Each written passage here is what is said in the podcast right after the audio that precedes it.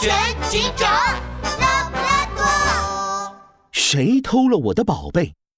一，一条破洞的草莓内裤，两只臭烘烘的袜子，呸 呸呸，生死我了！呀，大哥，这家也太穷了，什么值钱的东西都没有。月黑风高的夜晚，两个鬼鬼祟祟的身影在森林小镇的南瓜街穿梭着。大哥，我肚子好饿呀。我们来森林小镇好多天了，怎么啥值钱的东西都没偷到啊？漆黑的小巷里。鼠小弟一头撞上了一堆快递盒子，疼死我了！谁把快递盒丢到门口？鼠大哥看到快递盒子，却眼前一亮。鼠小弟，咱们要发财了！去去。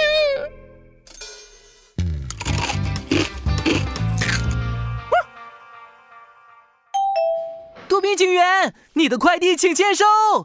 咕咕。白鸽快递快如闪电。警局里，森林小镇快递员白鸽正在派发快递。哎呦呀，我网购的超下饭变态辣酱终于到了！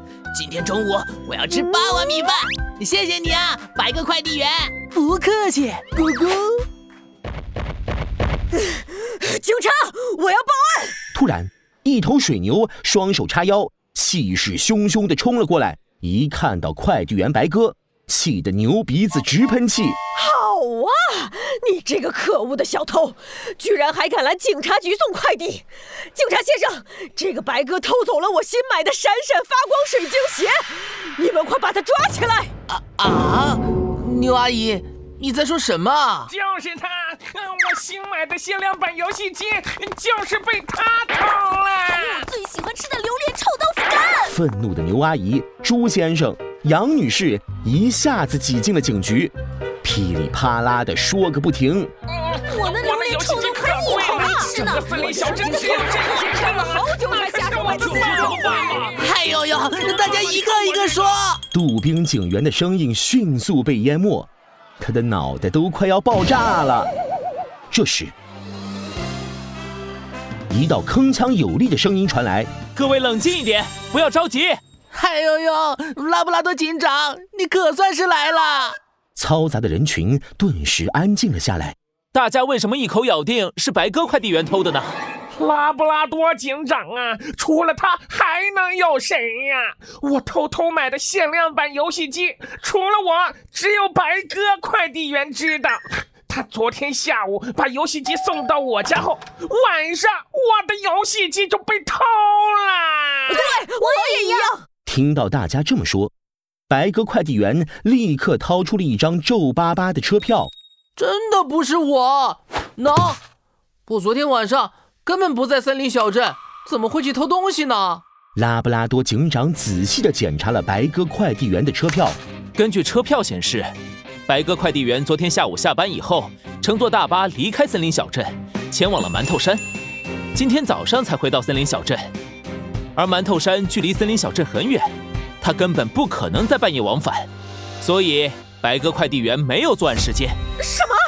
不是白鸽快递员？那到底是谁偷了我们的宝贝啊？是啊，是啊。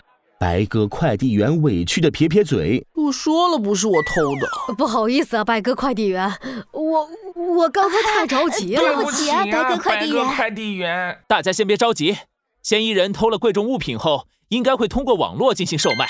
杜宾警员，你负责网络搜索，我跟随大家前往案发现场。是。”拉布拉多警长来到案发现场，可是眼前的景象让他目瞪口呆。牛阿姨、朱先生还有杨女士是邻居，他们家门口的快递盒子堆成了一座座小山。呃，最近不是疯狂购物节吗？呃，买的东西就多了一点儿，快递盒子还没来得及扔呢。拉布拉多警长乌黑的圆眼睛一下子亮了起来，被偷的全都是这些动物刚收的快递。除了他们自己以外，确实只有送快递的白鸽知道他们买了什么。不过，这条街的居民习惯把快递盒子扔在门口，快递盒子上还留着没销毁的信息单子。小偷正是通过这些信息知道的。就在这时，拉布拉多警长的手机响起。哎呦呦，拉布拉多警长，你猜的没错，就在刚刚，有动物通过网络售卖了闪闪发光水晶鞋，还有限量版游戏机。我查了转卖的账号，发现那账号就是隔壁镇子一直在通缉的惯犯黑鼠兄弟。哼，没想到他们跑到森林小镇了，这俩家伙不知道躲在哪儿，我们要去哪里抓他们啊？拉布拉多警长从口袋里掏出一块古德饼，一口咬下去。嗯，